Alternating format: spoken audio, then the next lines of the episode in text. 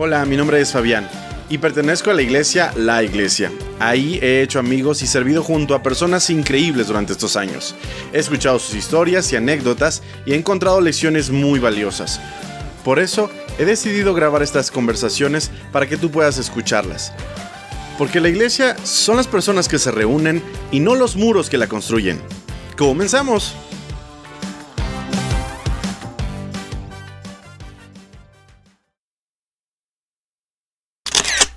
Hola gente, ¿qué tal? ¿Cómo están? Sean todos bienvenidos a un nuevo episodio de su podcast Backstage. Esta semana con ustedes alguien pedido y muy esperado por todos ustedes. José Manuel, ¿cómo estás amigo? Muy bien, ¿y tú? Bien, muy contento de tenerte. Ya, ya me habían pedido, ¿eh? ¿Y cuándo, José Manuel? ¿Y cuándo? ¿Y cuándo? Pero ya estás aquí con nosotros, me da mucho gusto tenerte. Qué cosas.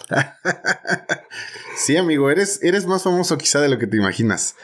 Pero pues. Digo, Armando, no sé si lo has escuchado, que a veces dice el famosísimo JM. Eh, Yo nunca he podido encontrar dónde está esa fama, pero. Es que normalmente tu fama no te llega. O sea, la, la, fama de nadie le llega, porque normalmente la fama es cuando no estás. Cuando no estás, preguntan por ti, cuando no estás, te piden.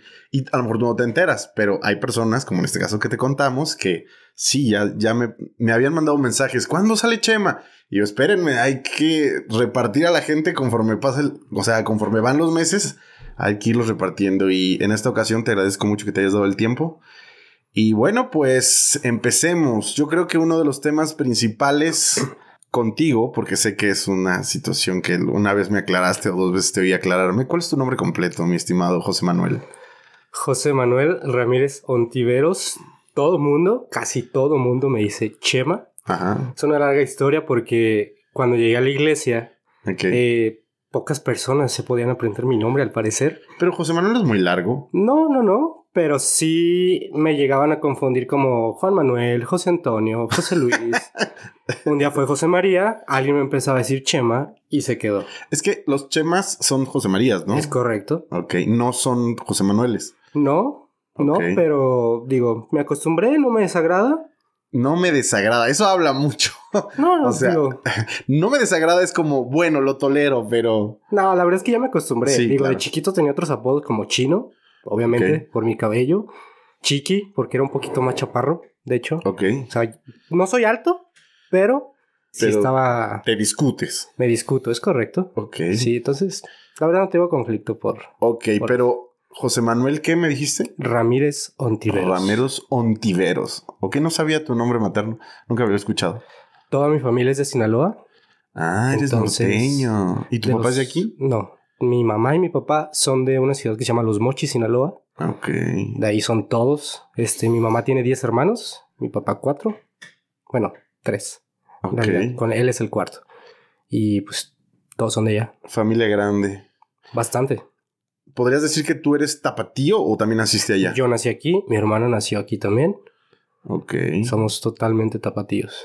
Ok, pero podrías decir que tienes, pues, carácter y raíces y sangre norteña, ¿no? La verdad es que sí. Este. fíjate, no conozco a todos mis tíos de parte de mi mamá. De los 10, conozco a 6. Ok, Pero a los que conozco son gente de carácter muy fuerte. Este, mis papás lo son. ok. Eh, yo también. eh, ¿Te consideras así? so- sobre todo cuando era más joven, ¿sabes? Eh, Ok. En esa etapa en la que tus hormonas están todas locas. Sí me daba cuenta de que era muy corajudo, era muy renegón. ok. Quería que las cosas fueran a mi modo. Gracias a Dios. He ido- Dios ha trabajado eso en mí. He buscado enfocar mi carácter en el Ok. lugar correcto.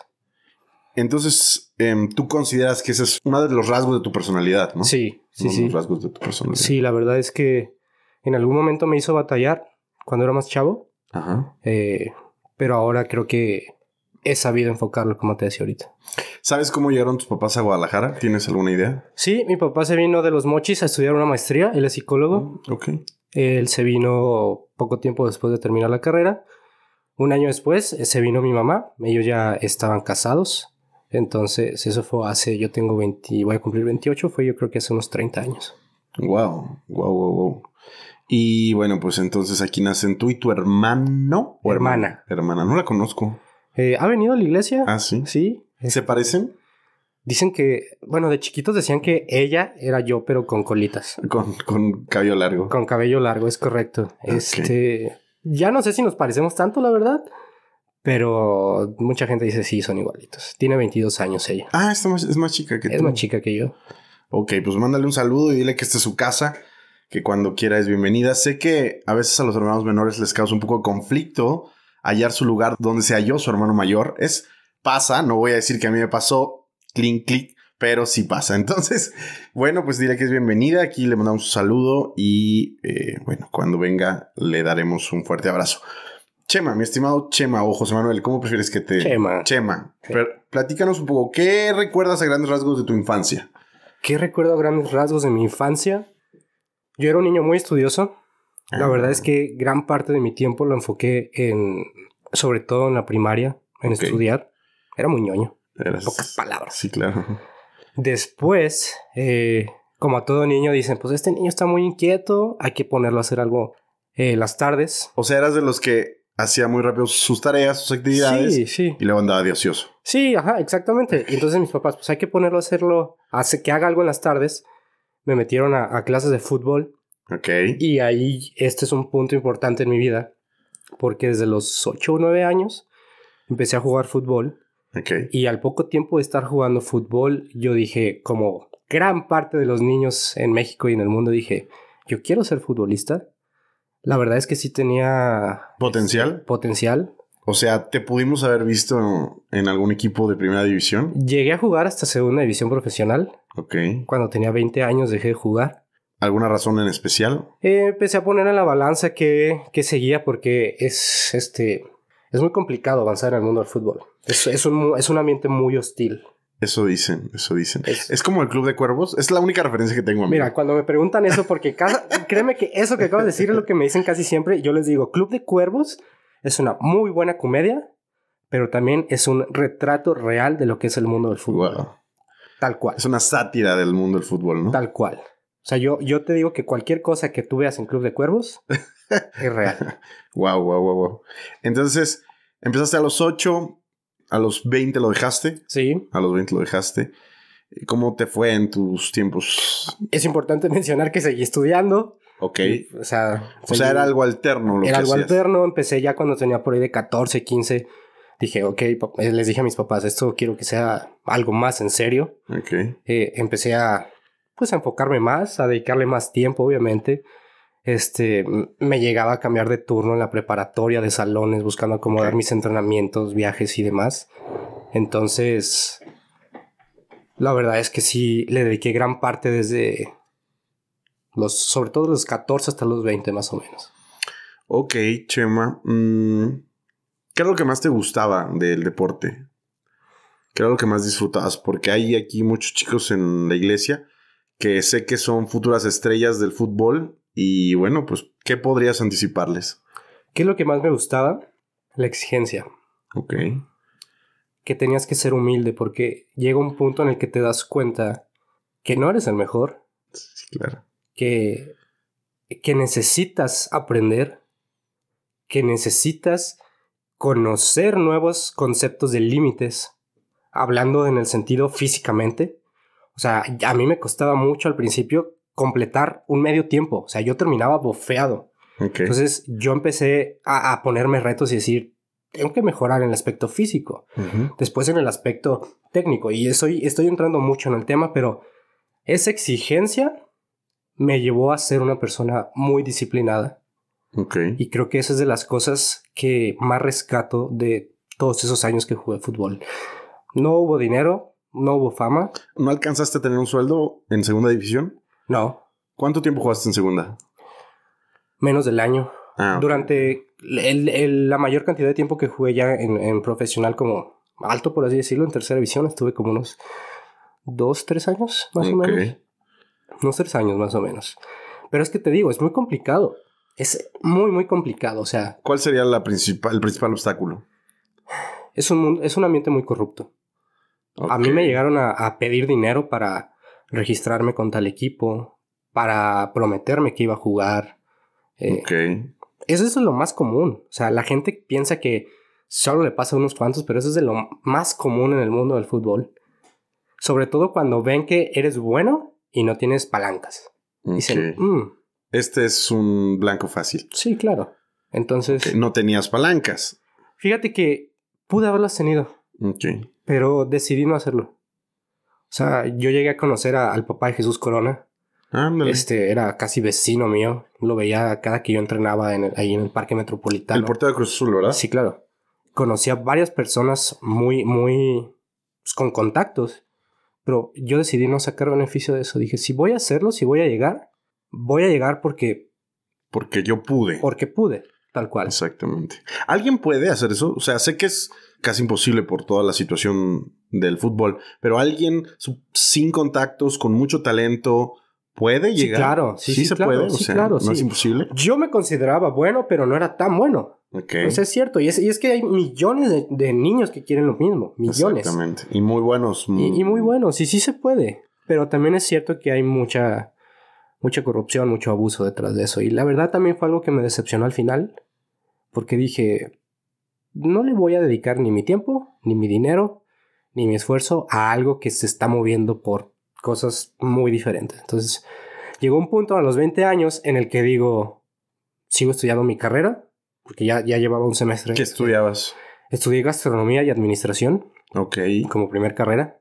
Entonces eh, dije, va, porque me ofrecían. En ese momento yo había regresado a tercera división. Hay un límite de edad.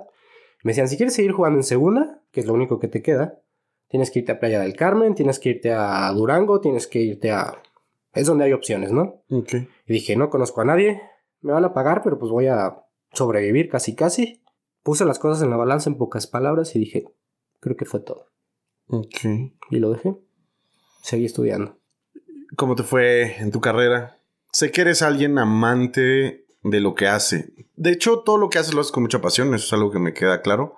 Gracias. Pero creo que te gusta tu, tu carrera, ¿no? Te he visto desempeñarla a lo mejor poco, desde mi perspectiva, pero cuando te veo lo haces una con mucho orgullo de ti mismo y eso me da gusto y luego lo haces muy bien. Entonces, pues tú danos más detalles. La verdad es que estudié gastronomía y administración porque me encanta comer, Wow, wow. me encanta la comida, me encanta el café también. Ok, Pero la verdad es que donde yo estudié el enfoque es más administrativo. ok. Al final del día sé cocinar, pero tampoco mi tirada fue, en algún momento sí, fue un ser chef y ya sabes, ¿no? Sí, claro. Estrellas Michelin, todo eso. Después me di cuenta de que el mundo real, este... Es mucho más duro de es lo que- mucho más duro de lo que, de- de lo que parece. Y dije, bueno, soy bueno administrando, soy responsable, soy disciplinado. Ajá. Puede ser que esté por ahí lo mío. Y al final sí. Ya he ejercido un poco dentro de eso. Eh. En los cafechos estuve desempeñándome más de eso. Estuve en un, en un restaurante y en un hotel también, más tirándole a eso. Mm, cierto, Cafecho, el mejor café de México, dice por ahí nuestro pastor Armando. Eh, es correcto, es correcto. Ok. También Juan Pablo diría lo mismo. Eh, diría lo mismo.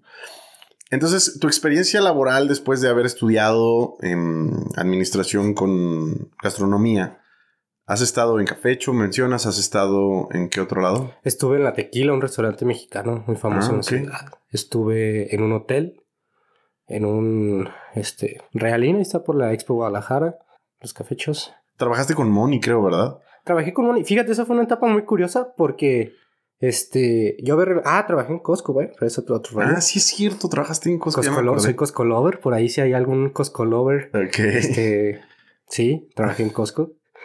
Fue, fue una etapa muy divertida, fíjate, y ahorita vas a... Tú, tú ya sabes parte de la historia, pero ahorita les cuento por qué. Ok. Pero en un Inter en el que estaba sin trabajo, Ujú. Moni me dice, oye, este, me ofrecieron un trabajo en una, en una fábrica y necesito a alguien de confianza. ¿Me ayudas en estos meses? Y yo, va. ¿De qué era la fábrica? La fábrica eh, hacía piezas de alcantarilla de, de plástico reciclado. Plástico de bolsas del súper y de eso. Ándale, no sabía eso. Este, yo tampoco, hasta que entré ahí. Eh, se derrite, se, se mete una máquina extrusora, sale inyectado en un molde y creas una alcantarilla de plástico reciclado. de esas tapas que se roban. De, de esas de que están a media calle. Ah, ok. Precisamente, pues es plástico, no vale lo mismo Sí, que una de cobre Claro, claro. claro. o, de, o de metal. Este, es muy resistente, ya haciendo promoción, ¿verdad? Sí, sí, sí. Entonces, en eso trabajé con Moni unos meses, fíjate. Ok. Habla, habla muy bien de Timón y cuando ha platicado sobre su trabajo junto contigo, dice que eres una persona súper ordenada y que eres muy, muy, muy responsable en lo que haces. Entonces, buenos comentarios, amigos, de, de gente que, que he escuchado. Fíjate, Moni, yo le tengo un aprecio muy especial porque fue de las primeras personas con las que yo en la iglesia me empecé a, a, relacionar de una manera más, más personal. Y tenemos una dinámica muy chida porque ella es la pastora ejecutiva. Claro. Eh, la A, tres veces H, pastora ejecutiva. Tres veces H. Para los que no entiendan todavía este concepto, Moni se encarga de la administración de la iglesia. Pocas palabras. Y tenemos una dinámica muy padre porque a veces ella me regaña o a veces ella me pide cosas o a veces me dice, Chema, necesito que hagas esto, necesito que...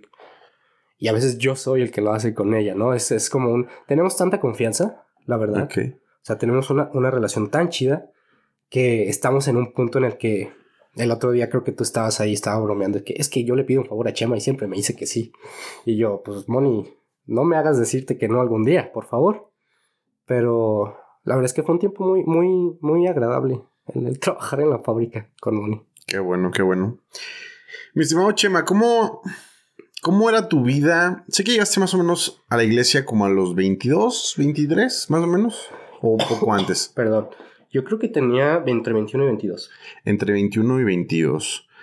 Sé que tu vida llegando a la iglesia se ha vuelto muy intensa, tienes muchísimas amistades, tienes muchas relaciones, Dios te ha permitido un liderazgo.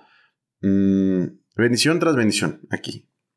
Pero si pudieras platicarnos cómo era tu vida antes de, conocer la iglesia, yo creo que hablando del periodo, inclusive como los 20, cuando sales del fútbol, a que llegas aquí.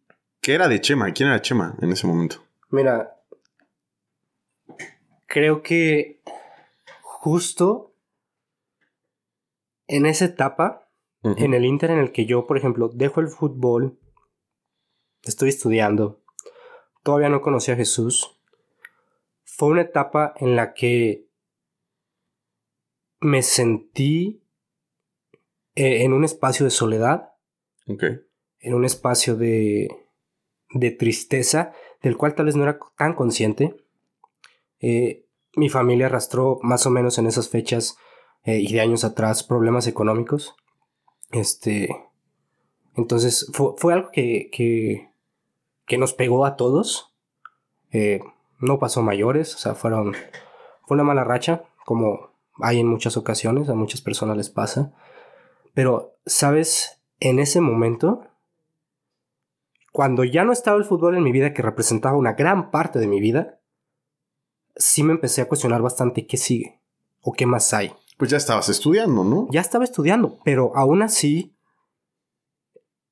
aún así yo, yo tenía como, como ese, bueno, pues sí, pues está chido todo lo que hago, pues me va a ir bien, puedo ser chef, puedo ser un buen administrador, pues muchas cosas, ¿no? Pero decía, mmm, ¿qué más? ¿Sabes? Me di cuenta también que no tenía relaciones tan sólidas, eh, eh, hablando de amistad. Ok. Eh, y dije, ¿qué, ¿qué hace falta, no? ¿O qué estoy haciendo mal? ¿O qué no sé, o sea, empecé a cuestionarme muchas cosas. Y poco tiempo después, ya estudiando, ya dejando el fútbol, empecé a trabajar en Costco. Ok. Y... Perdón, perdón, antes que lleguemos a la etapa de Costco, que sé que es, es una parte importante, ¿por qué crees que no tenías buenas relaciones? O sea, o relaciones muy sólidas. ¿Cuál crees que era la principal razón? Mi mamá ha mencionado esto muchas veces y, es cierto. Soy muy selectivo con las personas con las que me relaciono. Ok. Eh, ¿De manera sana o de manera no sana? De manera sana. Este, a veces era muy tajante. Ah, ah, y ahí regreso a la parte de mi carácter de ser tan, tan duro, firme. Ok. Eh, llegaba un punto en el que yo decía, pues es que este compa que se dice mi amigo se la pasa toda la mañana haciéndome, bulleándome en la secundaria, burlándose de mí, no sé. Y ponía límites. Ah, la verdad es que a mí nunca me ha costado, bueno, creo que a todos nos cuesta poner límites, pero la verdad yo sé, yo sé marcarlos bien, creo yo.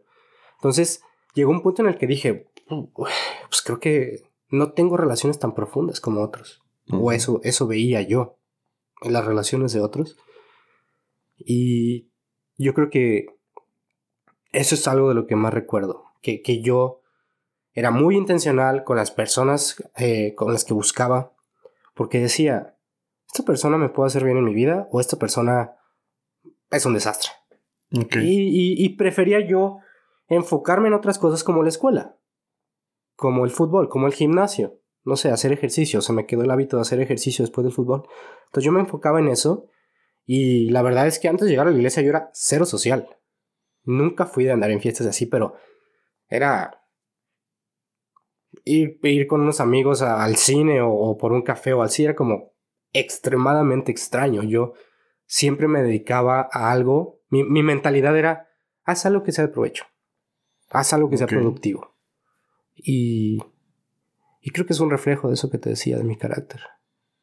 Ok, sí, de alguna manera, y me identifico un poco contigo, creo que una de las etapas más gratificantes de mi vida fue cuando no tenía la presión de ser exitoso, por así decirlo. O sea, todo lo que fue creo que secundaria y prepa, la verdad lo disfruté, me valía gorro el resultado, o sea, X, yo era feliz, ¿sabes? Con, con lo poco que tenía o jugando fútbol con mis amigos, no me interesaban muchas cosas.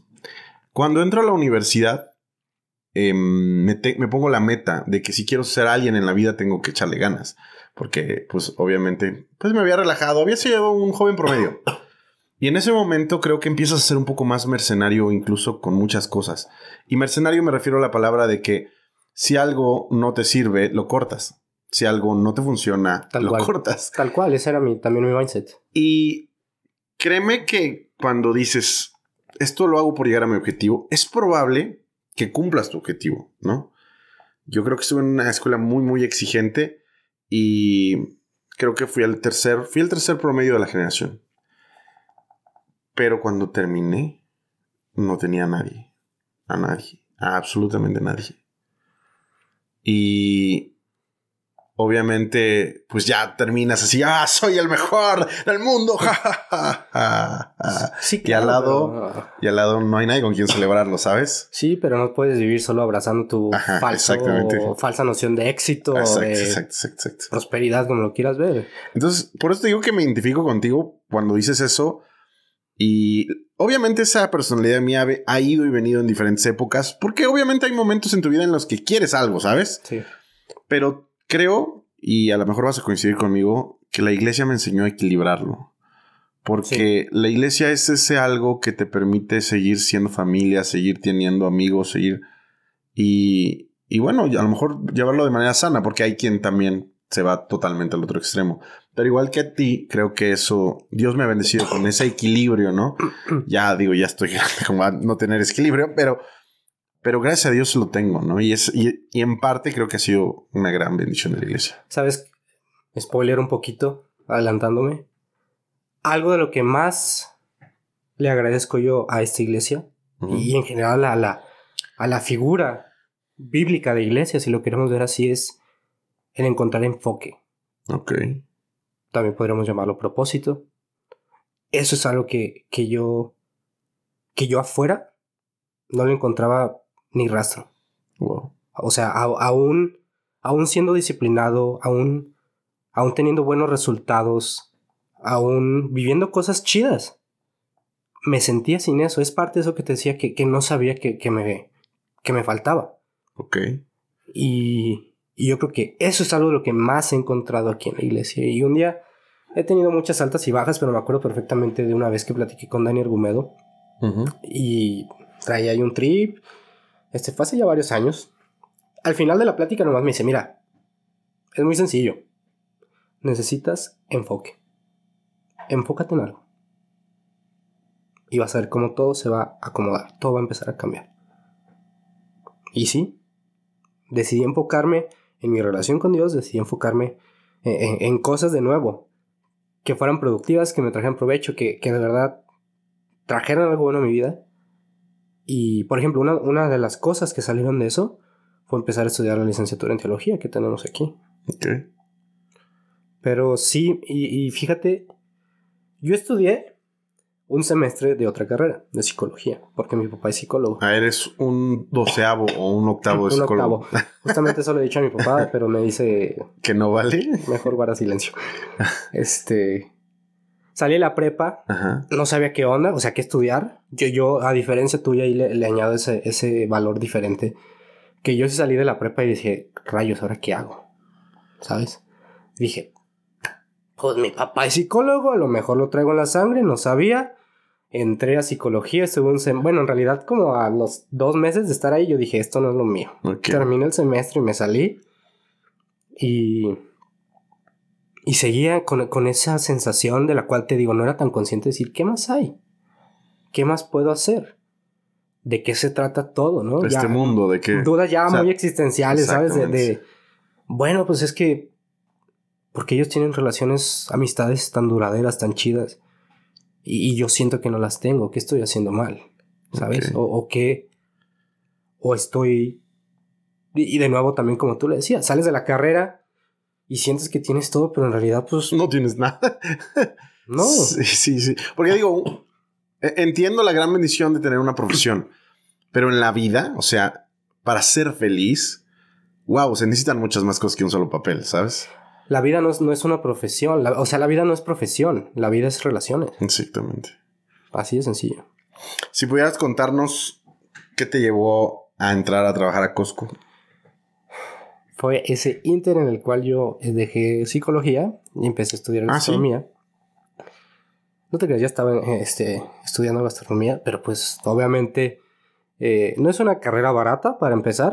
A, sí, sí. Aun cuando estuve en una escuela pública que tenía la carrera, eh, pues se le invierte. Entonces dije, bueno, ¿de qué manera puedo solventar gastos, ayudarle a mis papás y demás? Un amigo de la carrera me dijo, yo trabajo en Costco, los turnos están muy, muy padres, muy accesibles, te pagan eh, bien, está muy a gusto, inténtalo. Entré a trabajar a la fuente de sodas. Ok. Y Vendías hot dogs. Deliciosos, deliciosos hot dogs. sí, eh, a, a, a- a Emmet Ajá. hace algunos meses este, le dije, vato, ¿has probado los hot dogs de Costco? Y dice, no, nunca en la vida, o sea, son hot dogs. Lo llevé y casi llora. Sí, claro. Claro, claro. O es sea, un éxtasis eh, espiritual los sí. hot dogs de Costco. Hacía hot dogs, hacía las pizzas, todo lo que hay en la fuente de sodas. Ok, Este, es como el primer filtro para los morritos que entran a trabajar ahí, ¿no? ok. Este, después estuve en varias áreas. Te, te lo cuento porque también fue un- un- una etapa en la que crecí mucho como persona. Este, después me cambiaron de área. Me cambiaron a seguridad. Yo era los que agarraba rateros en el Costco. ¿Y hay rateros en el Uf. Costco? Va montones, no te imaginas lo que se roban en el Costco. Siempre he pensado que tiendas como Sam's y Costco normalmente cosas al mayoreo y es bien difícil robarte algo al mayoreo. Vato. Nos tocó agarrar gente que se metía botellas de whisky en los calzones. Dos, a- dos tres cada uno. Y. ¿Cómo? No sé. O sea, cosa- cosas extremadamente bizarras. Es- fue muy divertido esa etapa. Y después fui supervisor de cajas. Ok. Este. Estuvo muy padre esa etapa, la verdad es que de ahí, es mi- de ahí nació mi amor a Costco, obviamente. Ahí, ahí empezó todo. Y de verdad me refiero con que ahí empezó todo. ¿Por qué? porque ahí conocí en la fuente de sodas a, a una chava que después fue mi novia, que fue gracias a la cual yo llegué a la iglesia. ¿Ella era cristiana? Ella era cristiana. Ok. Tú no. No, yo nunca en mi vida había ido a una iglesia cristiana. ¿Cuál era tu estado religioso en ese momento? Yo crecí como católico, como gran parte de- del mexicano que yo creo que está ya mezclado con cultura mexicana es ese catolicismo que en el que yo hice mi primera comunión, no hice confirmación ni nada, pero fui a catecismo, hice mi primera comunión y la neta iba a misa cada dos meses, yo creo, al expiatorio. Me acuerdo que mi abuelita me decía, vamos a misa y al final te compro un elote asado y yo, Yeah, todo Amén. sea por el elote. amén. y así, así fue. La verdad Claro. nunca, mi familia, este, nunca fue Devota. devota. Este, pero éramos cristianos, Sí, ¿no? claro. De etiqueta, la verdad. Pero cristiano católico. Este, católico, sí, sí, Romano. sí. Exactamente. Ajá. Ah, desquitando las clases. Exactamente. Sí, era, era católico. Exacto. Y, y nunca había ido a una iglesia cristiana. Ok. Entonces, la conozco a ella, vamos a salir, nos hicimos novios, eh, y un día me trae a la iglesia. Y de hecho, el, el primer domingo que vine a la iglesia fue el primer domingo que la iglesia se cambió del hotel a estar aquí Ah, sí, en el o sea, local. tú estrenaste este edificio. Sí, me- de hecho, tengo, tengo una imagen mu- muy, muy fresca en mi mente, a pesar de que fue hace como seis años ya. Tú lo sabes, Armando rara vez se sube a la plataforma con saco. Sí, no, contadas veces. Y ese día traía un saco y una camisa eh, que yo dije, parece vendedor de seguros. Wow. Y dije, ¿qué es esto? Y, y fíjate, algo muy curioso es que antes de entrar, Valeria me dice, Valeria es la chica Sí. que estaba en Costco y que conociste. sí, sí, sí. Ok. Y me dice, nada más quiero que decirte que pues lo que tú vas a ver no es como lo que conoces de iglesia. O sea, lo que has visto, lo que vas a ver aquí no, no lo has visto antes, ¿no? Y yo así como de, ok, ¿Qué va a ser, no? entro y veo nuestro escenario en ese entonces eran tarimas. Sigue siendo tarimas, pero ya está forrado. Eran Sí, claro. tarimas, este, luces de colores, este, armando con, con saco y así, ¿no? ¿Ya estaba pintado de negro? No, no, no, era muy diferente. Tú, tú no habías llegado aún, era muy diferente nuestra iglesia. Muy, muy, muy diferente. Y, y me da un poquito de emoción recordarla así porque en ese entonces teníamos una reunión a las 12 del día y yo creo que venían 100 personas y cachito. Bueno, ya, ya es. ya un éramos una iglesia grande. Ya era un número considerable. O sea, sí. eh, pero, o sea, era muy diferente a lo que tenemos hoy en día. Muy, sí, muy claro, diferente. totalmente. Y, y tengo un recuerdo muy fresco de ese día. Hoy día somos el Ferrari de las iglesias. Sí. Ahí, por si hay alguien de, de una iglesia, eh, de otra iglesia, familia, hermana, este, escuchando, este, nos dicen que somos los fresas de Andares. Nah, Y pues sí. Ah, bueno, somos los que somos vecinos de Andares nada más. Pero así fresas, fresas. No, no, es, es broma. Dios nos ha bendecido con mucho. Parte de esa bendición derramada sobre nuestra iglesia ha sido que Armando y Sara son dos pastores extremadamente fieles y, y obedientes a la voz de Dios en su vida. Tenemos un pastor que es atrevido, Sí, claro. Y que no tiene miedo de invertir de la manera correcta, como dice él, para alcanzar a más personas. Y es muy estratégico, eso sí me queda claro. Es alguien analítico y, y bueno, su crecimiento ha, ha sido pues eh, constante e incluso en, inclusive en ocasiones ha superado sus expectativas. Sí. Una duda, Chema.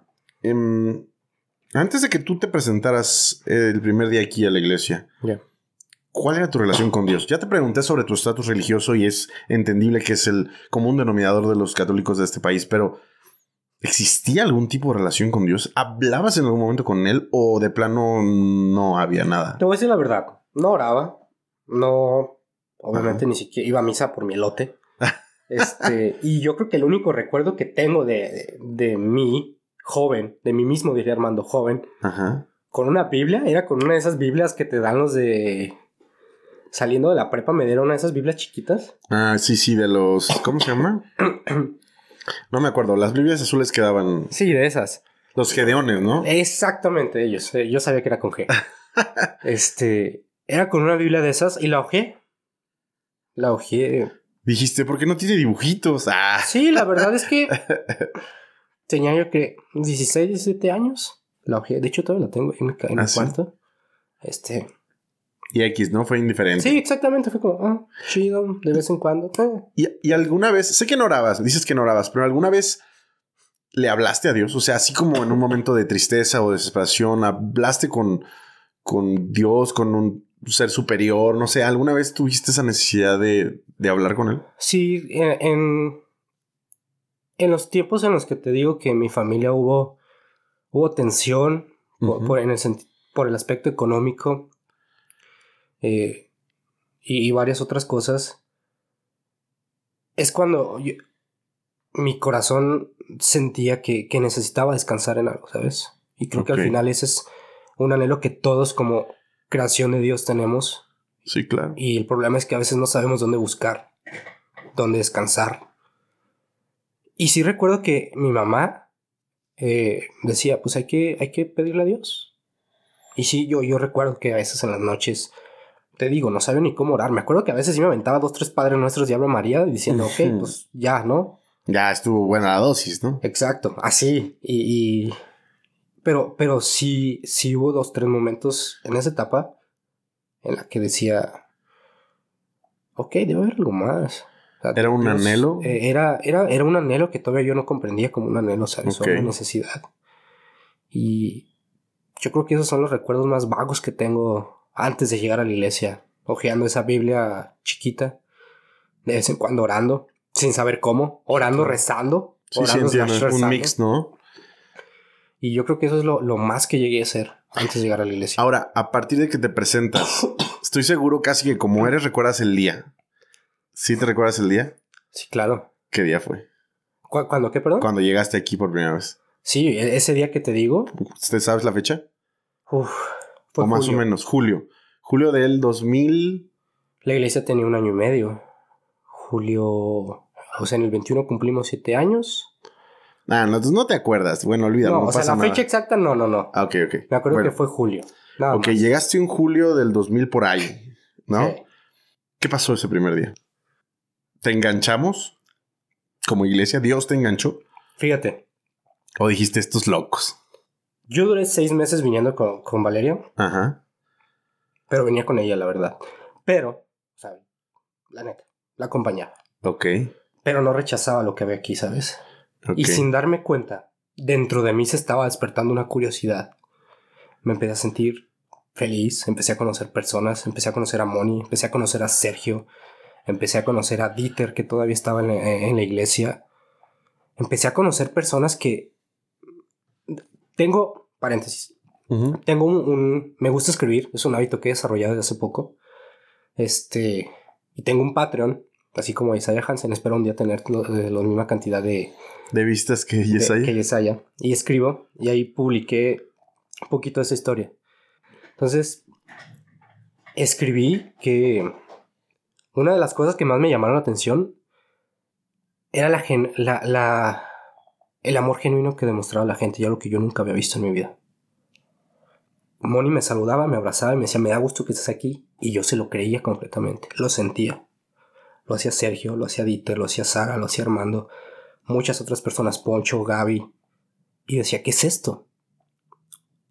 Empecé como a darme cuenta de, ¿acaso esto es lo que lo que es una, una amistad profunda, una, una, relación de verdad.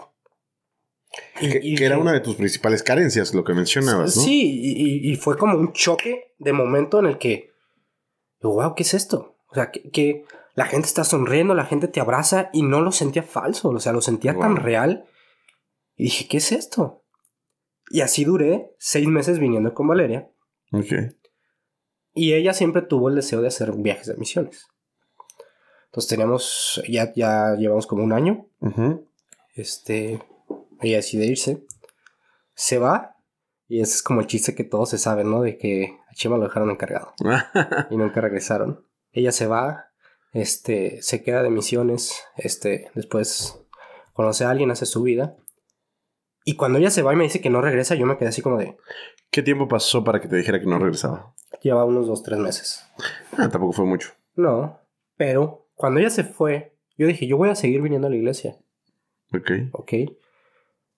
Y ya venía yo solo. Solito. Y te juro que no hay domingo del, a partir de que yo empecé a venir solo eh, en enero del 2017, me acuerdo. Ok.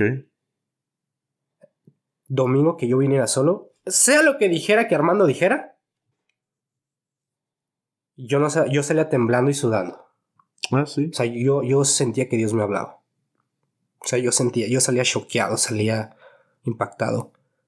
En ese transcurso fue cuando ella me dice, yo ya no voy a volver. Hasta aquí. Y fue cuando de nuevo fue, fue un, un shock de decir, ¿y ahora qué? Pero está en el lugar correcto. Ok. Y seguí viniendo. Me acuerdo un domingo cuando le dije a Sergio, Sergio en ese momento era líder de voluntarios. Le dije, Sergio, yo quiero servir. Terminé con, con ella, terminamos y no le dije a nadie. Este, yo le dije a Sergio, quiero servir. Y me acuerdo que me llevó a la bodega, me dio mi, mi tu playera. Mi playera. Y yo estaba como niño chiquito. Fascinado. Sí, claro. Encantado. Porque yo dije, voy a ser parte de algo chido. ¿Sabes? Y ese día me acuerdo que yo iba camino al camión y decía, ah, me gusta esto que estoy viendo. No sé qué es aún, ni siquiera sé qué es, pero me gusta. Quiero seguir haciéndolo. Ok. Sí. ¿Creíste en ese momento que habías encontrado alguna pieza que te faltaba? Aún no le encontraba la forma, Pero parecía que la habías encontrado. pero sabía que era algo muy valioso. Ok. Aún no le encontraba la forma, pero sabía que era algo muy valioso. ¿Y eso se lo atribuyes a las personas que te recibieron? Totalmente. Ok. Totalmente. O sea, Moni, los que te dijo, los Sí, que sí, te he sí. dicho, perdón, Moni, Sergio, Poncho, este, Gaby mamá, Gaby hija, en su momento Dieter, Armando, Sara, y muchos, incluso personas que ya no están, que te digo, a mí me sorprendió la manera en que, o sea, redefinió mi concepto de amar a las personas. Estar aquí. Perdón que te lo pregunte hasta ahorita, pero ¿tu relación familiar era tan calurosa como, como lo que tenías acá? ¿O fue un contraste también en, en función a tu relación familiar? A raíz del fútbol, yo empecé a ser independiente. Ok. ¿sabes? Llegó un momento en el que pues yo ya tenía 17, 18, 19 y mis papás no era necesario que me llevaran al partido como cuando tienes 10 Sí, años, claro. ¿sabes? Entonces, en parte eso me llevó a ser independiente. Además, mi papá, este, cuando yo tenía como 17 años, consiguió un trabajo fuera de la ciudad. Él trabaja en Arandas, Jalisco. Ah, ok. Entonces lo veo y, y viene cada fin de semana, pero obviamente pues hay un, Una distancia. hay una sí. distancia. Entonces, en parte el fútbol, en parte el trabajo de mi papá y en parte el yo ser, tratar de ser tan enfocado. No te voy a decir que me distanció, pero sí de los últimos 8 años, 10 años de mi vida, he sido un, un- un hombre que camina por su cuenta. No sé si me explico. O sea, no distanciado de mi familia, pero sí... Sí, sí yendo hacia mi rumbo, ¿sabes? Es que te lo pregunto por esto. Obviamente la- las relaciones em, cuando llegas a la iglesia es una de las cosas que más te impactan.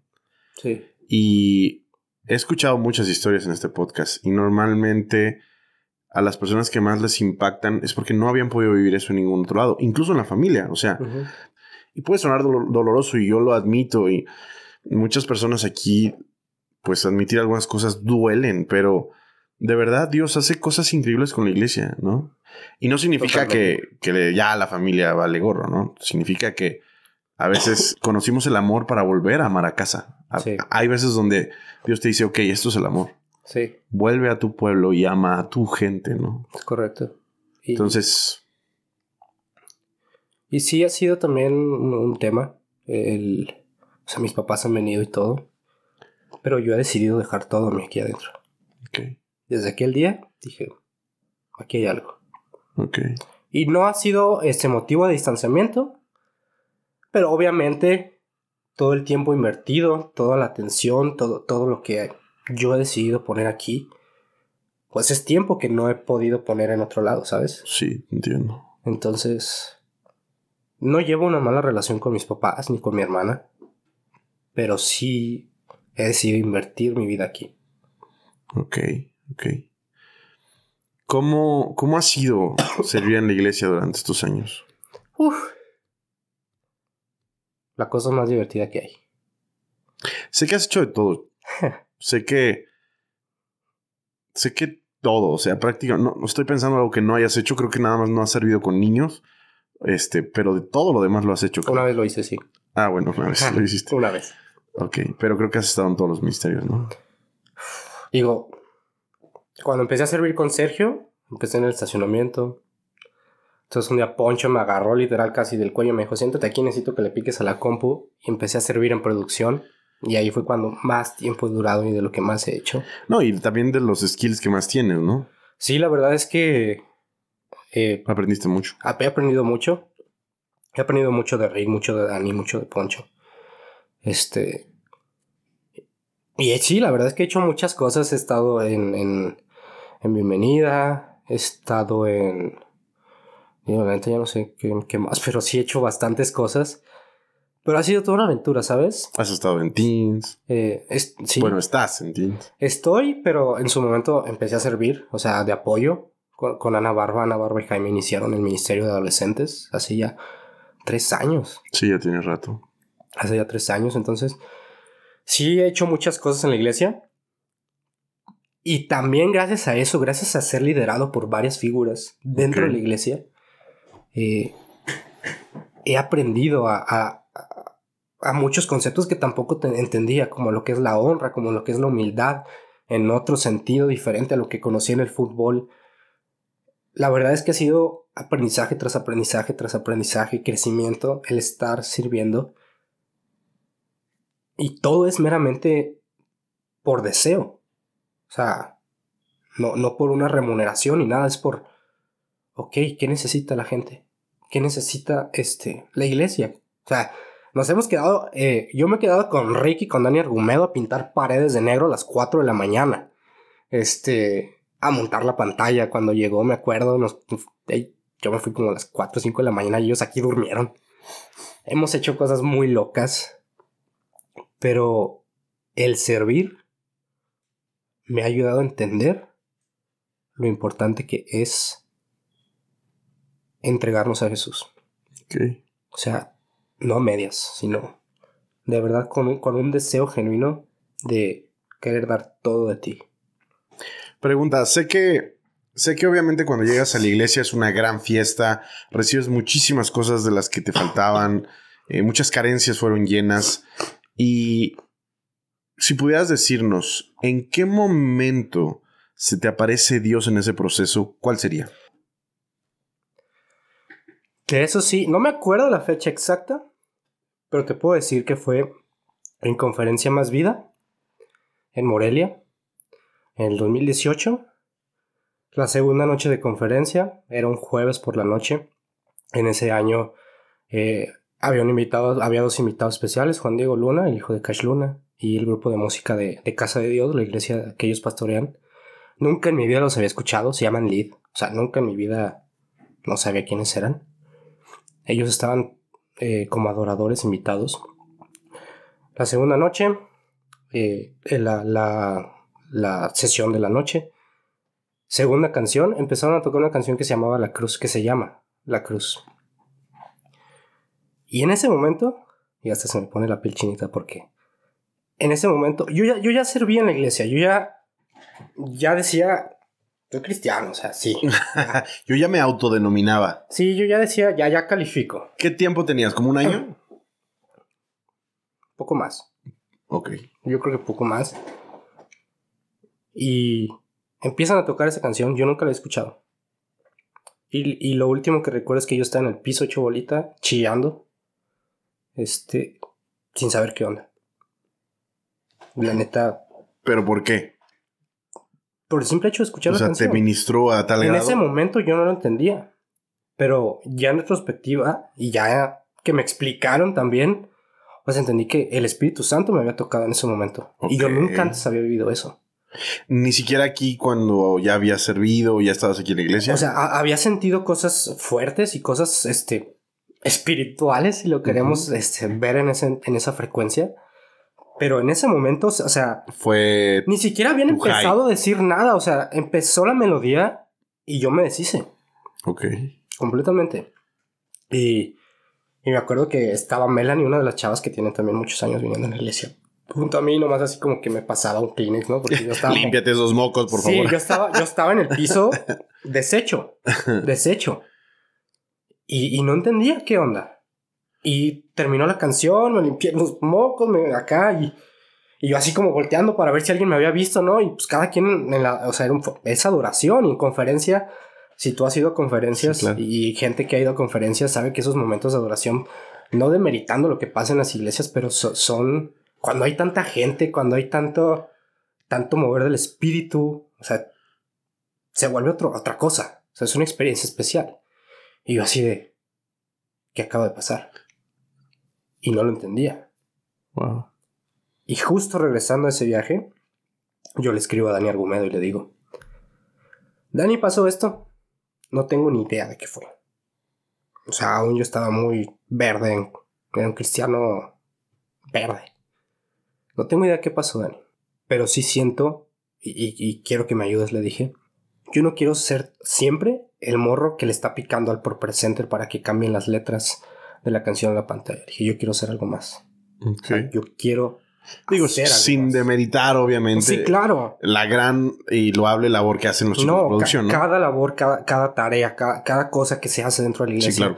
Tiene un valor eh, enorme. Y, por ejemplo, cuando los adolescentes sirven en, cabina, que es en lo que, como tú decías, yo tengo más experiencia, les digo, tú no solamente estás picándole un botón aquí. Tú no solamente estás prendiendo una luz, cambiando un slide de letras, o sea, tú estás propiciando un milagro para alguien más. Sí, claro. Tú estás propiciando que haya un ambiente adecuado para que alguien más se encuentre con Jesús. Con pequeñas cositas cambian la vida de las personas. Con pequeños clics. Con pequeños clics. Y, yo le dije a Dani, yo quiero hacer algo más, ¿no? no sé. Sí, también, también entendía tu, tu necesidad por buscar el siguiente nivel, ¿no? Nunca es malo esa ambición por decir, ok, hago esto, me llena, pero quizá en algún momento quiero algo más, ¿no? Y de nuevo fue como un, ¿qué más hay? Y le dije a Dani eso, le mandé un mensaje la noche, me acuerdo, y me dice, pues Dios va, es, Dios, Dios te va a escuchar, Dios te está escuchando y algo va a hacer en tu vida, me dijo. Y yo así también como esperando de que Dani me dijera, ok, mañana te veo a las 7 de la mañana en el parque y vamos a tener una... No, o sea... Sí, vamos, y vamos a empezar a, a pulir tipo, y encerar. Es que es... Pulir, algo así. Encerar. Y Dani nomás me dijo, Dios te escucha. Y fíjate que hay un pasaje que a mí es de los que... Mm, está en Daniel 10. Y no, no es tan sacado de contexto, pero es... Este, Dios diciéndole a Daniel, desde el primer momento en que tú dispusiste tu corazón para servirme, yo escuché tus oraciones. Y cuando leí eso fue como... ¡pum! O sea, no hay momento. Hace poquito les compartí algo a los adolescentes acerca de que yo jugaba fútbol y esto y lo otro. Y les dije, yo soñaba con cosas que me iban a dar mucha fama, mucho dinero, muchas cosas. Les dije, y no las tengo. Pero hoy, en estos años que, que he caminado junto a Jesús, no tengo nada que reclamarle porque lo que tengo hoy sé que es más valioso, le dije. Sí, claro, totalmente. Estamos, estamos sembrando a la eternidad. Sé que es difícil a veces que la gente lo vea porque la iglesia pareciera algo poco trascendental, ¿no? Para algunas personas. Pero algo que me encanta es la perspectiva que Armando siempre tiene, que estamos haciendo algo eterno, que estamos sembrando. Y eso obviamente lo transmite a todo su equipo de servidores, a, a todo, em, pues a toda la gente que viene. Y cada vez que hacemos algo, estamos construyendo la eterno. Y no solamente para nosotros, porque eso incluso también es un cliché cristiano que, oh, construye tu, tu casa en el cielo, invierte en el cielo. No, invirtamos por el reino de Dios, no por el nuestro. El nuestro no importa, ¿no? ¿Sabes? Y sabes, la, la, Biblia me encanta, y esto es, se lo aprendí Armando, es, es tan humana también, o sea, a veces queremos llevar a la Biblia solamente una frecuencia espiritual, pero también la Biblia es humana. Hay un pasaje en Lucas 16.9 que dice, usen todos los recursos de este mundo para ser amigos y cuando eso se termine, esas personas van a cosechar, y, ¿no? Sí, claro. Y, y, y ese pasaje una vez Armando lo usó para hacer referencia a, bueno, ¿y por qué gastamos lo que gastamos en, en, o sea, por qué invertimos en luces, en una pantalla, en una consola de audio, en micrófonos? ¿Cuál es el chiste de todo eso? El chiste de todo eso es la misma respuesta que yo le di o, lo que yo les decía a los chavos. Es propiciar milagros en la vida de las personas, es propiciar que personas se impacten por lo que hay adentro, porque la neta es que hay muchas otras cosas atractivas en el mundo. Claro. Y, y te lo digo yo desde la perspectiva que tengo junto con Gaby, en la que pues tenemos adolescentes que yo a los 13 años, 14 años tenía un Nokia con el jueguito de Snake. Sí, sí, sí. Tenía 20 pesos de crédito al mes y me sentía poderoso. Hoy un niño tiene un iPhone 14. iPhone 14 con Wi-Fi 5G y en dos segundos puede ver lo que se le pegue la gana, la información que sea. Sí, claro. Y hay muchas otras cosas en el mundo que son atractivas no solo para los adolescentes, sino para cualquier otra persona.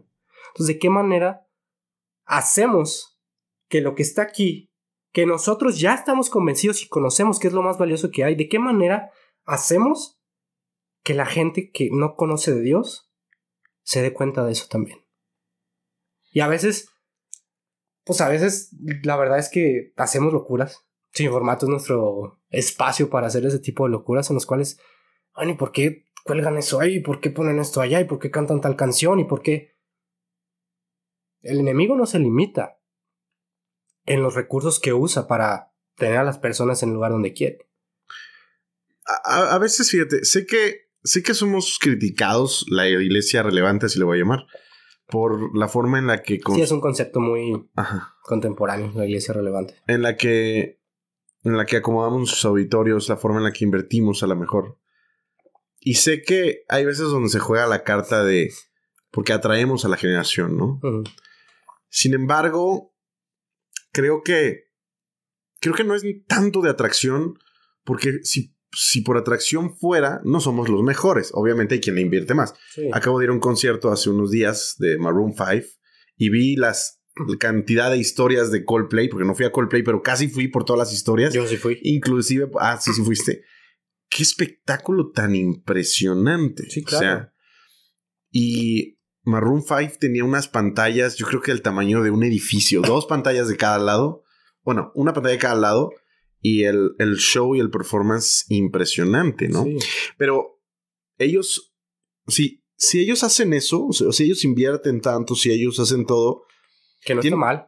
no está mal, pero lo están haciendo para que tú te animes a dejar de poner su propio disco en tu casa y vayas a vivir la experiencia. Sí. ¿Sí me explico? Sí, sí, sí. Y creo que justamente eso es por lo que hacemos las cosas en la iglesia. Sí, Dios está en todo lugar, Dios está en tu casa, Dios está en la Biblia, Dios está en oración, Dios está en las personas, Dios está en todos lados. Sí. Pero te estamos invitando a vivir una experiencia con Jesús. Sí. Me explico. Y estamos creando la atmósfera, como le decías a los adolescentes. Creamos esta atmósfera. sí. Y hay veces donde estas, no- esto que puedes vivir aquí no lo podrías vivir en ningún otro lado. ¿Por qué? Porque se crea una atmósfera muy especial con un conjunto de elementos. ¿Me explico? Sí, claro. Entonces, esos elementos quizá son los que a veces la gente dice, wow, nunca había percibido algo así. Y es la misma razón por la que las grandes músicos hacen un concierto con tantas amenidades. Porque a pesar de que tienes en Spotify su música todo el tiempo, pero tú quieres ir a escucharlo con esa, ex- o sea, con esa experiencia audiovisual y, y la percepción incluso de, de tus otros sentidos, ¿no? Sí. Que no se repite. Entonces, ¿coincides conmigo? Estoy completamente de acuerdo y me gusta la manera en que lo aterrizaste y lo ilustraste. Porque al final del día, el cristianismo no tiene que ser un concepto en nuestra cabeza. Tiene que ser una experiencia diaria. Nuestra relación con Dios tiene que ser una experiencia diaria. Si por mí fuera, iría a conciertos todos los días. Sí, claro, está muy chido. Porque me encanta vivir esa experiencia. Sí, ¿Estás de acuerdo? Sí, claro. Yo ya no sé si ya esta edad aguantemos, ¿verdad? que no está tan grande, ¿no? Pero. Es, es. Robert Barrier dice: Me encanta, es un pastor que, que tiene su iglesia en Perú. Y él dice: Los milagros son contagiosos. Una vez que tú ves un milagro o vives un milagro, quieres más. Claro. quieres más. claro, quieres claro, más. Quieres más. Y eso es a lo que tenemos que aspirar. Son adictivos. Ah, Sí. O sea, por el concepto que estás dando, Sí, sí. Los, los milagros son adictivos. Sí, es, es. No puedes de quedarte con solo haber visto uno o haber recibido uno. Si una vez que percibes al Espíritu Santo en un proceso de administración como el que te pasó justamente 2018 en eh, Conferencias Más Vida, dices, wow, esto lo quiero todos los es días. ¿no? correcto. es correcto. Y, y de hecho, digo, regresando un poco al punto, después de, de que Dios, el Espíritu Santo tocó tu corazón ese día, ¿cómo, ¿cómo se fortaleció tu relación con Dios? O sea, ¿cuál fue el desarrollo? ¿Qué ha hecho Dios para enamorarte en estos años? Uf, ¿qué ha hecho Dios para enamorarme estos años? Parte de lo que ya mencioné, me ha permitido conocer personas increíbles. Ok. Me permitió conocer a Gaby, mi novia. Me permitió tener amistades como nunca antes las había tenido. Me permitió conocerme y saberme hijo de Dios. Aprender a descansar en Él. Aprender a, a buscarlo más y, a, a adoptar una postura de gratitud en base a lo que pasó en la cruz. En base a lo que significa eso. ¿Sabes? en general, yo, yo, si me pides que te define el proceso con una palabra sería aprendizaje. Ok. Aprendizaje, es, es crecimiento también, o sea, ¿qué me ha dado Dios? Yo creo que lo más valioso que me ha dado Dios son las personas que me rodean. Wow. Sin duda alguna. O sea, yo nunca fui un despapalle en mi vida. Y no te voy a decir que sin Dios estaría hundido en una adicción o algo. Pero la verdad es que yo no concibo mi vida hoy sin Dios. Yo, yo no sé qué hacer un domingo en la mañana si no hay iglesia. Me siento raro, me siento incómodo. Sí, porque se volvió tu casa, se volvió tu ambiente natural, ¿no? Sí, o sea, yo en- al año no estoy dos domingos, uno o dos domingos. O sea, e- es, necesito estar aquí, ¿sabes? Sí, sí, sí lo entiendo. Y fíjate, dices que a lo mejor tú no traes un testimonio de esos muy fuertes, donde, ay, yo viví ciertas cosas y, y me metí en ciertas, en, en otras, pero tu testimonio me es fuerte. A lo mejor tú no lo percibes, Chema, pero tu vida probablemente era un poco oscura sin Dios. Y a lo mejor no había adicciones, pero no eras feliz. Sí, probablemente, diga, yo, yo creo que no, no quiero sonar extremista, pero ninguna vida que no tenga Dios es buena vida. Sí, no, totalmente. Por, por más exitoso o lo que tú quieras ver bajo los conceptos del mundo, una buena, o sea, una vida sin Dios nunca va a ser una, una buena, una buena vida. vida. Sí, claro. Sé que hay gente muy afortunada que tiene familias muy, muy unidas, solvencia económica, que, que tiene muchos elementos, grandes amistades. Hay gente que logra hacer esas cosas, ¿no? Sí, Pero inclusive ellos siempre dicen al final, falta algo. O sea, sí. mm, algo, después de todo esto que tengo, que no era mi caso, no era mi caso, pero sé que hay gente que sí le ha pasado, no es suficiente, ¿no? Inclusive en otro escenario, o sea, gente que tiene todo eso que tú dices y que se encuentra con esto, dice, yo con todo lo que traigo. Puedo bendecir a personas, puedo, sí, claro, puedo derramar lo que tengo y puedo generar más. O sea, gracias a Dios puedo generar más que muchas otras personas y poder entregárselo a Dios y poder hacer que, que una iglesia sea plantada, que un, que un este, misionero pueda ir a hacer lo suyo. O sea, eh, se vale también. No, totalmente. De hecho, yo creo que alguien entre más sano emocionalmente, por así decirlo, y entrecomillado, porque nadie a lo mejor es totalmente sano, llega a Jesús, puede dar más. Porque los que no llegamos sanos, por así decirlo, pues tenemos que tener un tiempo de recuperación, cambios de pensamiento, restauración, y ya hasta después empezamos a dar fruto como Dios quisiera que lo diéramos, ¿no? Por todas las, las cicatrices, por todos los daños que traíamos. Pero hay gente que llega en otras condiciones y Dios le permite ser mucho más productivo antes, ¿no? Claro, si ellos lo deciden, porque hay gente que, que también solo quiere meter los piecitos a- al Evangelio y conocer a Dios así como, ah, nada más poquito porque mi vida está muy chida, ¿sabes? Sí. Mientras Dios no me quite lo que más quiero, cuando no es Dios, lo que más quieres, es cuando no te privas de de verdad experimentar lo mejor que hay para tu vida. ¿Sabes, Chema? A mí algunos amigos siempre me dijeron que yo era cristiano porque mi vida era un... ¿Cómo decirlo? Sin que suene grosero. era muy mala. o era... eh, sí, sí, era como... Una vida no muy disfrutable. Y les dije una vez, No tienen... te dejaban ver Pokémon tampoco, ¿verdad? No, deja tú eso, deja tú eso. Me refiero a una serie de, de circunstancias de vida que obviamente a lo mejor no tengo la oportunidad de platicárselas, pero fueron difíciles, ¿no? Y, mm, y sí, sí, mi vida era difícil. Y yo puedo decir que cuando me dijo, tú eres cristiano por eso, yo le dije, sí, tienes razón. Sí, no te lo voy a negar. Soy cristiano porque, porque Jesús cambió mi realidad. Y no quiero volver a mi realidad anterior. ¿sabes? Entonces, está chido, está chido. Yo creo que, que conocer diferentes formas de vida y personas que se conocieron a Jesús.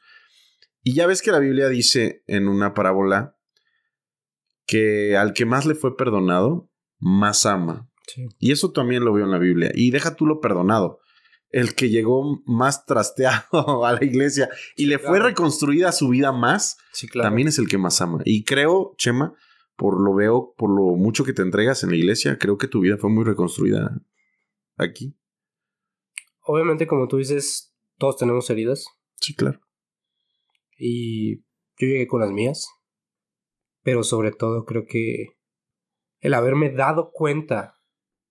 Armando una vez también dijo una frase, eh, dando una enseñanza.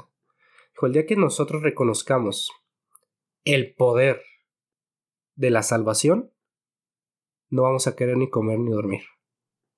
Si el día en que encontremos esa revelación que hay e-, en la salvación, o sea, todo lo que esa palabra engloba, engloba implica, no vamos a querer ni comer ni dormir buscando que otros conozcan lo que nosotros conocemos.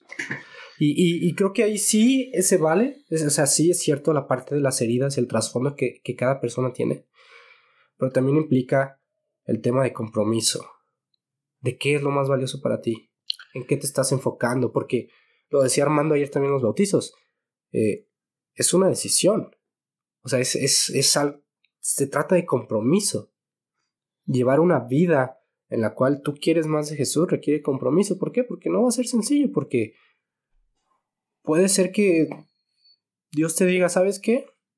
Pues deja lo que tienes y vete para allá, porque yo quiero que tú hagas, quiero que plantes una iglesia, ¿no?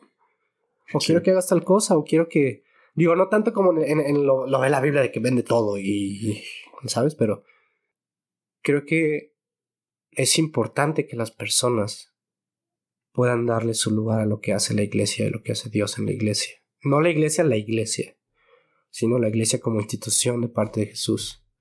O sea, la esencia, el cuidar de los otros, el estar dispuesto, el, el, el, la misericordia, ¿sabes? Esa esencia es la que permite que el mundo voltee a ver, nos voltee a ver y no nos vea como los bichos raros, sino que digan, yo quiero vivir lo que él está viviendo. ¿Sabes? Y ahí al final eso pasaba en la iglesia primitiva. Los cristianos que eran perseguidos en Roma, pues vivían en, cuevas bajo de la ciudad. ¿Y por qué la gente decía no, los respetaban? ¿Por qué? Porque ellos eran los primeros que alimentaban a, los que no tenían de comer, a los que se acercaban con los que estaban enfermos y los cuidaban. Cuando el mundo te enseña ¿no? que, ellos, que ellos, que las vean por sí solos.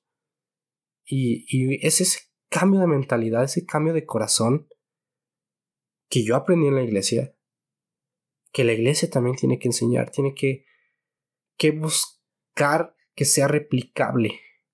O sea, y, y no, no tenemos que ser líderes especiales, porque lo especial no puede ser replicable. Tenemos que ser líderes sencillos. Tenemos que ser líderes cristianos sencillos, que las personas te vean y digan, mira, él también tuvo una vida difícil, pasó cosas muy gachas, pero está haciendo pequeñas cosas que están llevándolo a un mejor lugar. Yo puedo hacer eso también. Sí, claro. ¿Cómo, cómo crees que has hecho eso en tu ministerio de teens? Ah, digo. Cuéntanos un poco eso. Eh, desde hace ya casi dos años, Ana Barba y Jaime me cedieron el, el, el liderazgo del Ministerio de Adolescentes. Caí en la trampa de Ana. Ana me dijo, ayúdame, Dos, tres veces. No, hombre. La veía, lo veía venir. La verdad es que yo creo que es uno de mis highlights desde que llegué a la iglesia.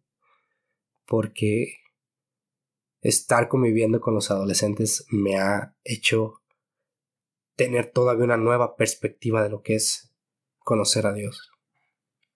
Porque los adolescentes tienen tan pocos filtros a veces. Pueden llegar a estar en, ambos extremos. Confirmado. Pueden tener 37 filtros en su vida diaria, deja tus redes sociales. Pero pueden estar después más expuestos que nada. Sí, claro. Y, y a veces es simplemente como cuando una aguja toca un globo que se rompe y no hay nada que los contenga.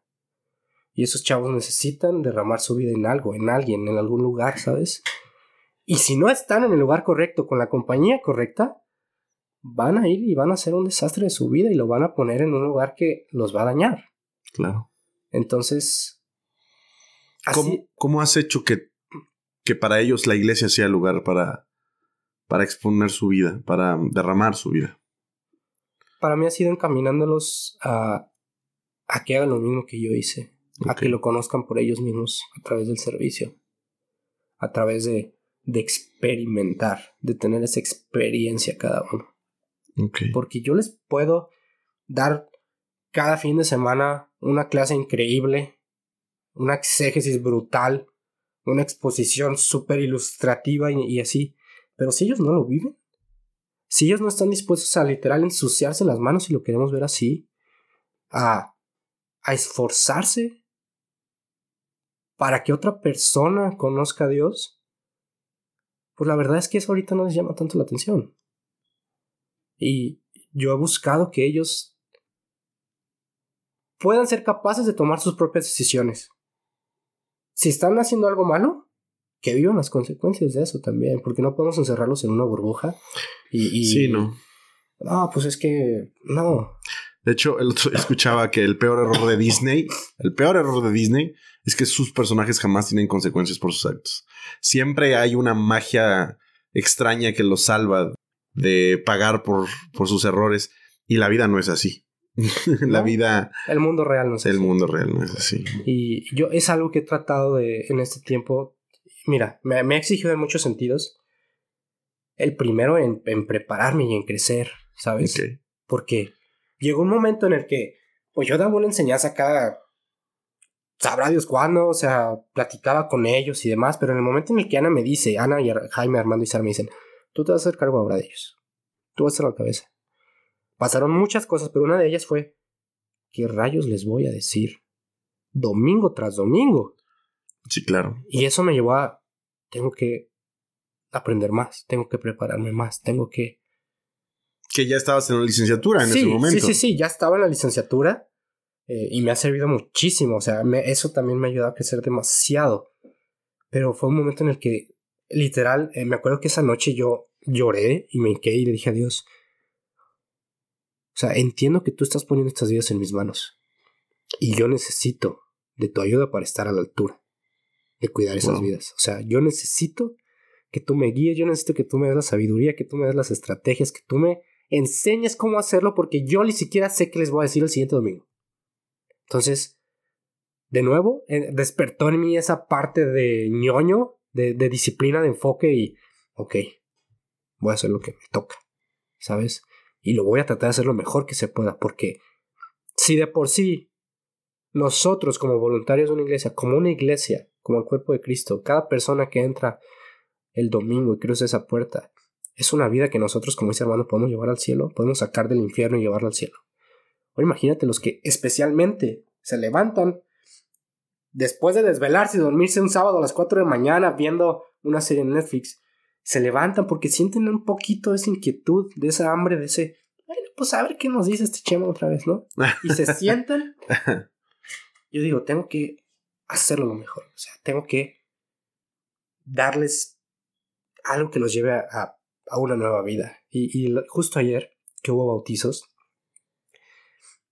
entramos rápido al salón, ¿no? Porque después de que termina la adoración en la iglesia, pasamos con los adolescentes a, otra, a otro salón y, y les pregunto, ¿quién hace falta por bautizarse? Creo que solo de los como 15, 20 que había, solamente como dos o tres levantaron la mano. Ok. Y los volteé a ver rápido a todos. Y a casi todos ya los hemos bautizado. Aquí. Y eso me, me sacudió. Ayer dos de ellos decidieron bautizarse también. Y es porque ellos lo decidieron. Ha habido veces en que de repente, sin que me digan antes, sin que nos digan antes, ellos deciden, oye, chama, me quiero bautizar. Oye, pero ¿lo entiendes? ¿Sabes? Sí, quiero hacerlo. Y cada vez que pasa algo así, no solamente con los chavos, sino con cualquier otra persona que me dice o que se nos acerca y yo quiero servir, yo quiero esto, yo quiero ser parte. Yo me siento, o sea, a mi mente viene ese pensamiento de el día que yo me fui con mi playera rumbo al camión. Digo, así se empieza. Sí, claro. Y la vida te puede cambiar. Sí, claro. Totalmente asegurado. Y la verdad es que Eso es algo que he tratado que, que ellos vean por, por ellos mismos, ¿sabes? Que lo experimenten. Que si es necesario que lloren, que lloren. Que si es necesario que les duela, como tú dices, que sufren las consecuencias, porque ese es el mundo real. Sí, claro. Porque así es como la, la fe de ellos va a ser probada. Y no, no porque sean pubertos, este, y una bomba de hormonas y estén distraídos, y aunque parezca que aunque yo les hable, ellos están este, en el celular o tragando los mocos, no sé, como yo ahorita. ellos reciben y estamos plantando una semilla en sus corazones. Y muchos de ellos hoy ya han tomado las decisiones más importantes de su vida a los 15 años. Yo en mi, o sea, a los 15 años te digo, yo estaba en otro rollo. Ese también fue un reto, o sea, yo a los 15 años yo no conocía de Dios. ¿Qué les voy a decir? O sea, ¿cómo yo puedo impactar sus vidas y viviendo como viven, sabes? Me ha exigido mucho. Y Dios me ha llevado a crecer mucho. He conocido más de Dios gracias a, a estar liderando el ministerio de adolescentes. Sé que eres alguien que no se detiene una vez que tienes un, un objetivo claro. Tú consigues lo que, por lo que vas, Chema. Y creo que eres la persona pues más capacitada para eso o con el mejor carácter porque vaya que son demandantes los adolescentes. Entonces, qué bueno, es un es una gran bendición tenerte ahí como iglesia formando a una generación que ya está aquí. La verdad no es la del mañana, es la del ahorita. ¿no? Y sus vidas nos afectan y nos afectarán durante los próximos años. Em, ya para terminar, Chema, ¿cómo, ¿cómo te ves en el futuro? ¿Qué piensas de ti en el futuro con la iglesia, con Dios? ¿Cómo te ves? Hoy en día, te puedo decir con total seguridad, y se lo he dicho a varias personas, yo quiero ser pastor. Quiero dedicarle mi vida a la iglesia. Ok.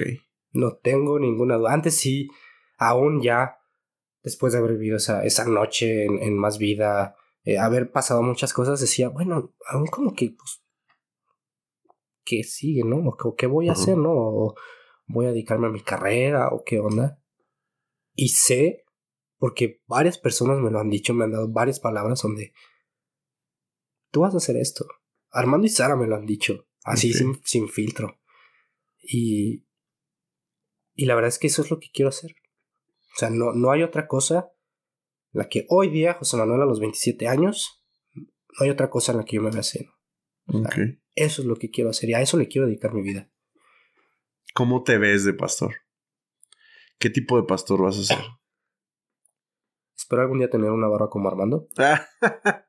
bueno, necesitas un poco de microdino, ¿cómo se llama? No me acuerdo. No, eso es para desinfectar las verduras. No si quieres arrancar la barba pastor. Perdón. ¿Cómo me veo como pastor? Aún me falta mucho por aprender. Mucho. Mucho. Pero quiero que la gente pueda llegar a un lugar donde pueda descansar en Jesús. Ok. Propiciar un lugar para eso. Poder yo con las barreras que tengo hoy, con las limitantes que tengo hoy, que con, con todas mis luchas que tengo hoy, poder avanzar sobre eso y que la gente pueda ver en lo que construimos, porque no se trata de mí al final del día, se trata en lo que el fruto que damos. Y yo quiero ser un pastor que propicie un lugar para, las para que las vidas de las personas sean transformadas, así como la mía cambió cuando llegué aquí. No me importa, o sea, más allá de que me, cómo me vista o cómo, no sé. Sí, no, no me refería a eso, me refería al qué tipo de pastorado quieres llevar. Te, te, entiendo perfecto, es, quieres ser un pastor que sepa alcanzar a las próximas generaciones. Ok. Quiero ser un pastor que sepa, que pueda tener esa, esa intimidad con Dios, esa revelación, esa sabiduría para que más personas puedan llegar a Dios. Para mí, eso es algo que admiro de Armando. Porque a veces en que hay cosas que pasan en la iglesia que yo no entiendo, de repente Armando me manda un mensaje en la mañana un día temprano y me dice, vamos a hacer tal cosa, vamos a esto y lo otro. Y yo, ok, cosas increíbles pasan. Y es como, yo quiero ese superpoder. Yo quiero hacerlo como él lo hace, ¿sabes? Sí, claro. Y más que nada yo, yo quiero ser así. Quiero, quiero poder, este, que la gente, cuando venga al lugar en el cual Dios me honre dirigir, pueda tener una vida cambiada. Wow. Chema, sé que hay gente en este momento que probablemente está escuchando tu episodio y habrá unos que digan, "Mm, no sé, la iglesia no me convence. sé que hablamos sobre eso, las relaciones que Dios te permitió fueron una gran bendición, eso cambió tu vida, el tener un propósito, el darte un enfoque, una orientación, el permitir tener una familia. Pero más allá de eso, si tú pudieses, ten- si tú tuvieras una- a un adolescente aquí frente a ti y te dieran un minuto para invitarlo a la iglesia, ¿qué le dirías? Pero toma en cuenta que es un adolescente. ¿Qué le dirías? Lo primero que le diría es dame tu celular. no es broma. Ok. Porque aún teniéndolo en la bolsa se distraen, pero ¿qué le diría? ¿Por qué la iglesia le funcionaría a un adolescente? Qué buena pregunta. O sea, digerirla para un adolescente es el reto. Porque en la iglesia van a encontrar algo que el mundo nunca les va a poder ofrecer. Ok. Porque un adolescente está en una búsqueda constante. Yo creo que es la etapa de, de la vida de las personas en la, que, en la cual más estamos buscando. Y yo, yo enfatizaría en eso, lo que tú necesitas. O lo, lo que hay aquí Así como tal cual Valera me lo dijo en su momento, lo que tú vas a ver aquí, nunca antes lo has visto. Lo que tú vas a encontrar en Jesús, no lo vas a poder encontrar en ningún otro lugar. Wow. Y si, lo, y si no lo quieres, tu vida no va a ser igual. Sí, claro. Chema, pues muchas gracias de verdad por tu tiempo. Muchas gracias por, por contarnos tu historia, por abrir tu corazón. Mm, ya para terminar, te dejo los micrófonos. Por favor, invita a la gente a venir. Despídete, mándales un saludo. Te regalo el tiempo. Es, el tiempo es caro, pero no importa. Te lo regalo. Adelante, Tiempo es amigo. caro. Pues yo creo que algo que les diría es que tengan el valor de poder dejar aquí las cosas más valiosas que tengan, de poder rendir en la iglesia, a la iglesia, esta o la que quieran, poder rendir las cosas que consideran más valiosas y van a encontrar un verdadero tesoro como dice la Biblia. Mi vida fue cambiada aquí, la vida de muchos ha sido cambiada aquí. Y de eso se trata el Evangelio al final del día. De que las personas vuelvan a Dios. De que sus vidas cambien. De que podamos vivir en una búsqueda constante tomando mejores decisiones día a día. Entonces, si hay gente que está pasando un mal momento, si hay gente que tiene heridas que cree que no puede sanar, Jesús puede sanarlas. Si hay gente que, que siente que su situación no tiene arreglo, Jesús puede arreglarlo. Si hay gente que cree que su vida ya terminó, en Jesús ninguna vida está terminada. Y si hay gente que no sabe qué está buscando, de nuevo spoiler, nosotros sí sabemos qué es lo que estás buscando. Y está en una iglesia, en la iglesia que tú quieras, ponle el nombre que tú quieras, la forma que tú quieras. Jesús es lo que va a cambiar tu vida. Y a lo mejor puede parecerte algo muy religioso, puede parecerte algo absurdo. Pero no hay persona que haya tenido esa experiencia con Dios como tú dices, que se haya arrepentido. Pues muchas gracias, amigo. Me da mucho gusto escucharte y ver el propósito que Dios tiene para tu vida. Sé que lo tienes claro y determinado. Cuando, cuando andes por allá, eh, los que estamos aquí te conocimos cuando eras el chico Chema. Nos dará muchísimo gusto verte cumpliendo el propósito que Dios te dio y, y estar realizando en tu vida. Nos vemos a la próxima, amigo.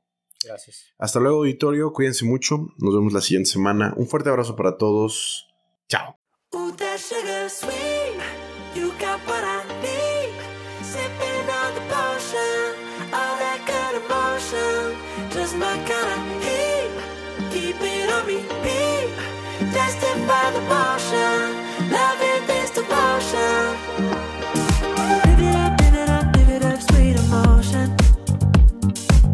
time, every night, you and I on a roll.